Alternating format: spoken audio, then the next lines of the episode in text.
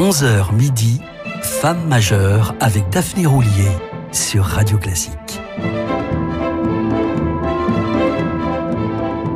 Je suis très heureuse de vous retrouver en compagnie de la pianiste Zhu Xiaomei, merveilleuse musicienne française d'origine chinoise, femme majeure s'il en est, qui a survécu au camp de rééducation de la Chine maoïste grâce à la musique et à un petit accordéon désaccordé qui lui donnera la force de se relever. Née à Shanghai en 1949, élevée à Pékin, Zhu Xiaomei fait preuve très tôt de prédisposition pour le piano auquel l'initie sa mère. À 8 ans, elle joue déjà pour la radio-télévision chinoise, mais ce n'est qu'au seuil de la quarantaine qu'elle donnera des récitals, en France d'abord, qui révéleront toute l'étendue de son talent. Mais jusque-là, ce fut presque l'ascension de l'Annapurna en Tong. En 1960, Zhu Xiaomei a 11 ans et est tout à son bonheur d'avoir intégré le conservatoire de Pékin. Bonheur de courte durée, hélas. L'expérience du grand bond en avant tourne au désastre. La famine fauche des dizaines de millions de Chinois. Le régime se durcit. Au conservatoire, les élèves travaillent leurs instruments comme des forçats, mais peu à peu, les séances de dénonciation et d'autocritique prennent le pas sur l'enseignement. À quelques jours de son premier grand récital au conservatoire, elle n'a pas 14 ans. Par bravade, elle grimpe sur le toit et lance comme une boutade Et si je sautais? Une phrase comme une provocation, mais qui n'a rien d'anodine à l'oreille des gardiens de la Révolution. C'est même un crime impardonnable de sous-entendre que le Parti communiste ne la rend pas heureuse.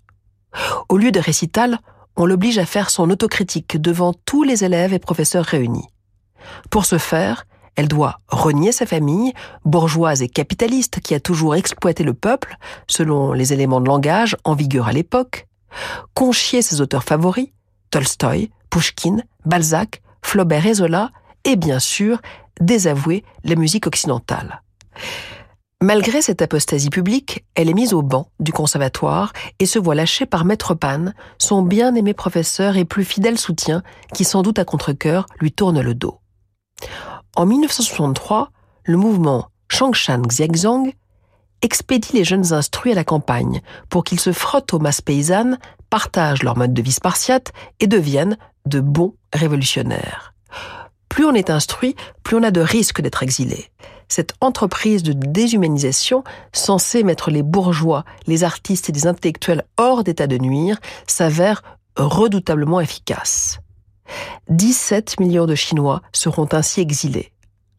En l'espace de quelques mois, se souvient Zhu Xiaomei, sept membres de ma famille vont se retrouver dispersés aux quatre coins de la Chine.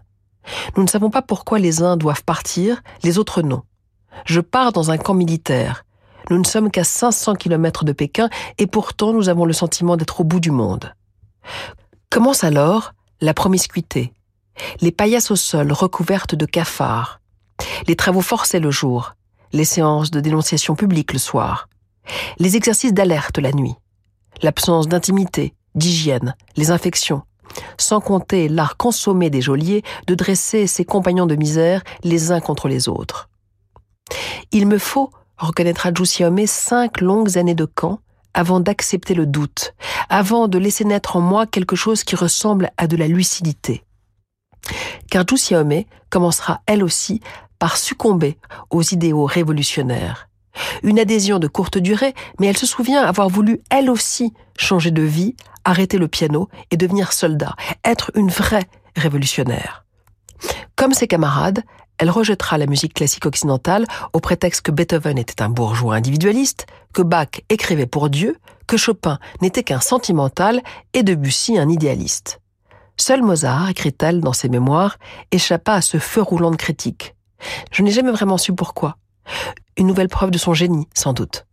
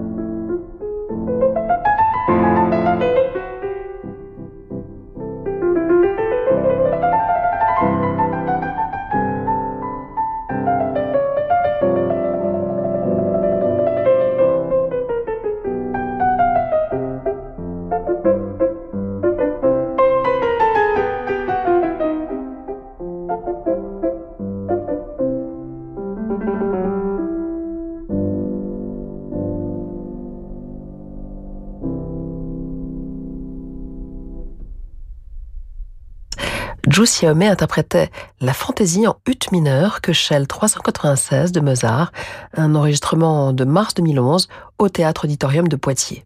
À son propos, la musicienne précise, avec la foi et la sagesse qui l'animent, deux choses sans doute caractérisent la musique de Mozart, sa liberté et sa profondeur. Pour jouer Mozart, je crois qu'il faut savoir ce qu'est la liberté, le bonheur, la joie de vivre, le mépris des conventions et la force de vie. La profondeur de Mozart est aussi dans les jeux de clair-obscur de sa musique qui passe de l'ombre à la lumière. Sa fantaisie en ut mineur a été initialement écrite pour piano et violon. J'adore son côté orchestral. Lors de ces mêmes sessions d'enregistrement, consacrées à d'autres pages de Mozart, Giussi a tenu à réenregistrer les scènes d'enfants de Schumann, ce qui est plutôt inhabituel chez elle. Elle s'en explique.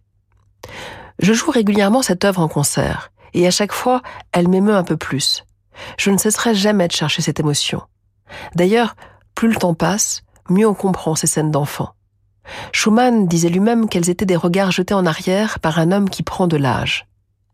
Dans cette œuvre, Schumann n'est jamais enfantin au premier degré. Il restitue avec une force incroyable ses sentiments propres à l'enfance, la curiosité, la peur, l'impatience, le bonheur, la mélancolie. Il nous montre tour à tour un enfant joueur, suppliant, rêveur. L'une des pièces s'intitule Bonheur parfait. Si nous avons tous, au moins une fois, éprouvé ce bonheur parfait étant enfant, nous avons compris une fois adultes qu'aucun bonheur n'est plus jamais parfait. Il est toujours obscurci par sa fragilité.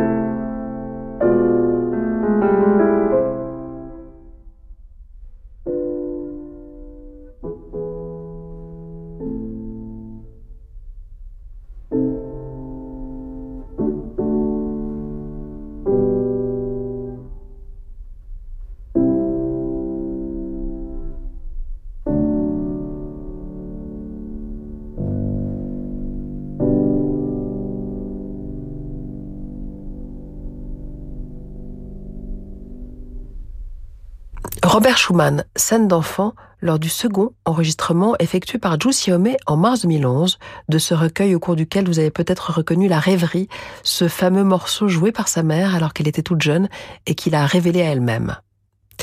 Une décennie plus tard, la révolution culturelle était en marche. Au Conservatoire de Pékin en juin 1966, les élèves sont convoqués sur le terrain de sport. À mon arrivée, se souvient Xiaomei, je découvre nos professeurs à genoux, sur la piste d'athlétisme entourés de gardes rouges. Camarades, voici les coupables, hurle un garde rouge. Vous êtes des intellectuels bourgeois.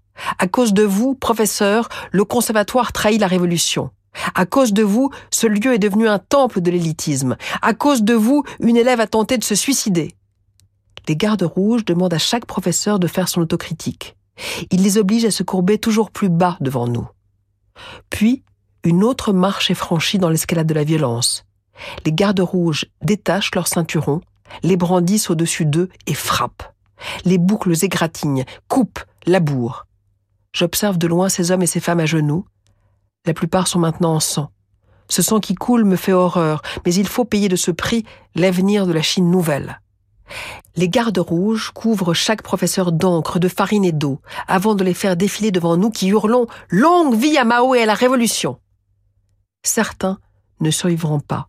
Deux professeurs de piano du conservatoire de Shanghai, Gu Chengying et Li Kuizhen, décident, comme beaucoup de grands intellectuels chinois, de mettre fin à leur jour. Juste après la pause, nous pourrons entendre Gu Chengying interpréter à son tour une page de Schumann, l'un de ses leaders transcrit pour piano pour Liszt, Winmung, Dédicace, un document rarissime qui nous a été confié par Michel Mollard, le compagnon de Zhu Xiaomei.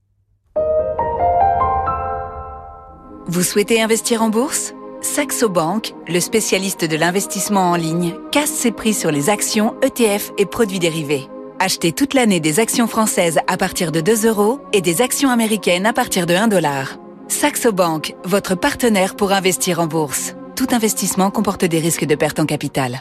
Chez Dantech, nous pensons que construire un monde plus durable peut se faire avec des gestes du quotidien. Bob, notre lave-vaisselle iconique, lave la vaisselle quotidienne de 3 personnes en seulement 20 minutes, avec 5 fois moins d'eau qu'un lavage à la main. Bob est éco-conçu, compact et fabriqué en France. Retrouvez Bob notre lave-vaisselle sur Internet. Rendez-vous sur dan.tech. D-A-A-N.tech. En France, 3 millions de personnes sont atteintes d'une maladie génétique. En faisant un leg à l'Institut Imagine, vous pouvez les aider. Comment témoigne la maman de Maya? Maya souffre d'une maladie génétique pour laquelle il n'y a pas de traitement. En faisant un leg, vous apportez votre soutien aux familles. C'est nous donner l'espoir de comprendre, de traiter et d'un jour guérir nos enfants. C'est un geste d'amour. Transmettez l'espoir, transmettez la vie. Faites un leg à l'Institut des maladies génétiques sur institutimagine.org. Retrouvez Eric Pincas, rédacteur en chef du magazine Historia. Le Mossad, service de renseignement israélien, est l'un des plus redoutés au monde. Mais la tragédie du 7 octobre a fragilisé le mythe. De l'arrestation d'Eichmann au fiasco du Dubai Gate, revivez 75 ans d'opérations spéciales. Votre magazine Historia en vente chaque mois chez votre marchand de journaux. Cet été, offrez-vous un nouveau regard sur la Norvège. Avec Hurtigruten, partez encore plus loin, à la découverte d'un sanctuaire sauvage peuplé de phoques, de morses et de rennes où le soleil ne se couche jamais. Bienvenue au Spitzberg. À bord du Spitzberg Express, savourez chaque escale. Des sublimes fjords norvégiens aux majestueux glaciers de l'Arctique. Économisez jusqu'à 25% avant le 31 janvier en réservant votre croisière sur hurtigruten.fr. Offre soumise à condition. Hurtigruten, entrée dans la légende norvégienne. Cabinet Arc présente des histoires presque drôles. Écoutez, monsieur Martin, mon banquier a été catégorique. Nous devons absolument ralentir le rythme de nos dépenses. Et moi, je souhaite surtout pas me fâcher avec mon banquier, vous savez. C'est pour ça que pour votre facture, monsieur Martin. Ce serait presque drôle si ce n'était pas aussi grave. En 2023, le cabinet Arc a réalisé 900 millions d'euros de cash additionnel. Gestion du poste client, recouvrement des impayés. Cabinet Arc, votre argent n'a pas de temps à perdre. Cabinet-arc.com et au 01 46 03 07 07. 01 46 03 07 07. Restez branchés sur Femmes majeures, on se retrouve dans quelques instants. Pour tous ceux qui, avec l'âge, n'arrivent plus très bien à marcher, nous nous tiendrons toujours debout contre l'isolement. Avec WeHelp, vos auxiliaires de vie seront toujours là pour aider vos aînés à leur domicile. Pour être contacté et échanger avec un conseiller près de chez vous, rendez-vous sur wehelp.fr, o u i h e. WeHelp, Oui au droit de bien vieillir chez soi. Jusqu'à midi, Femme majeure avec Daphné Roulier sur Radio Classique.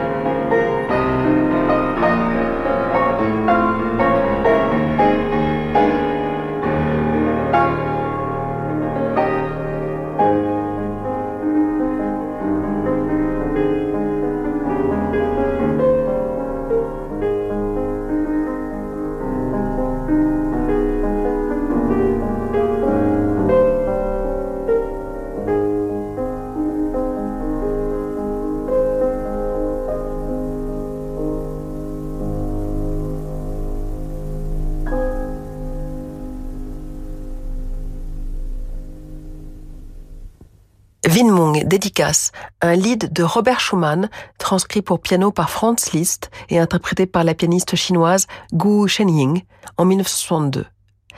Cinq ans plus tard, en pleine révolution culturelle, après avoir été battu en public et humilié, Gu Shenying, 29 ans, se suicide avec sa mère et son frère. Zhu Xiaomei s'en souvient très bien. Elle a ouvert le gaz, s'est mise au piano et a joué la sonate funèbre de Chopin. L'annonce de sa mort fut pour moi un choc terrible. C'est elle qui jouait lors du tout premier concert auquel j'ai assisté. C'était une femme frêle et très belle. Ce soir-là, elle avait interprété les scarzos de Chopin avec une très grande légèreté, fluidité et simplicité. En l'écoutant, je m'étais formulé le souhait d'être capable de jouer un jour comme elle. Écoutant encore Gu Shenying interpréter cette fois le dernier prélude de l'opus 28 de Frédéric Chopin.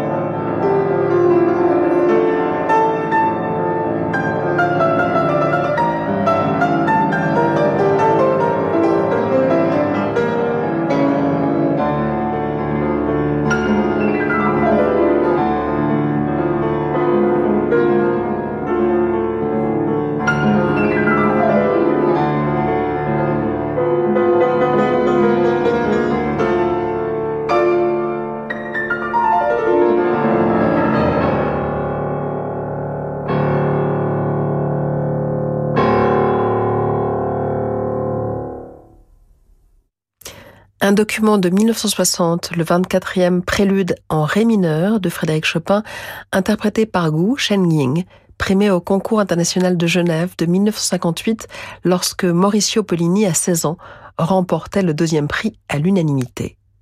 À l'automne 2014, près de 35 ans après l'avoir quitté, Zhu Xiaomei donnera sept concerts en Chine avec les variations Goldberg de Bach, son œuvre vitale. Cette tournée Michel Mollard en a fait un livre où il raconte justement que c'est précisément à Shanghai qu'il tomba par hasard sur des enregistrements de Gu Shenying dans les archives de grands artistes chinois. Zhu Xiaomei a d'ailleurs conclu son récital de Shanghai par un hommage à sa mère qui aurait tant aimé revenir dans cette ville avant de célébrer la mémoire de Gu Shenying qui a tant compté pour elle et celle des 17 professeurs du conservatoire de Shanghai qui n'ont pas survécu à la révolution culturelle. Lors de son récital à Pékin, le 15 novembre 2014, Zhu Xiaomei a de nouveau rendu hommage à Gu Shengying. Seulement cette fois, elle osa le faire devant les filles de Deng Xiaoping et des hauts dignitaires du régime. Le dernier concert auquel j'ai assisté en Chine avant la révolution culturelle, c'était dans cette même salle, dira-t-elle sans se démonter. C'était Gu Shengying qui jouait. Elle et nos autres aînés nous ont donné l'envie de jouer, l'envie d'être artistes. Ils nous ont montré le chemin, mais eux, on n'aura pas laissé la possibilité d'aller au bout de ce chemin. Moi, je suis là pour continuer.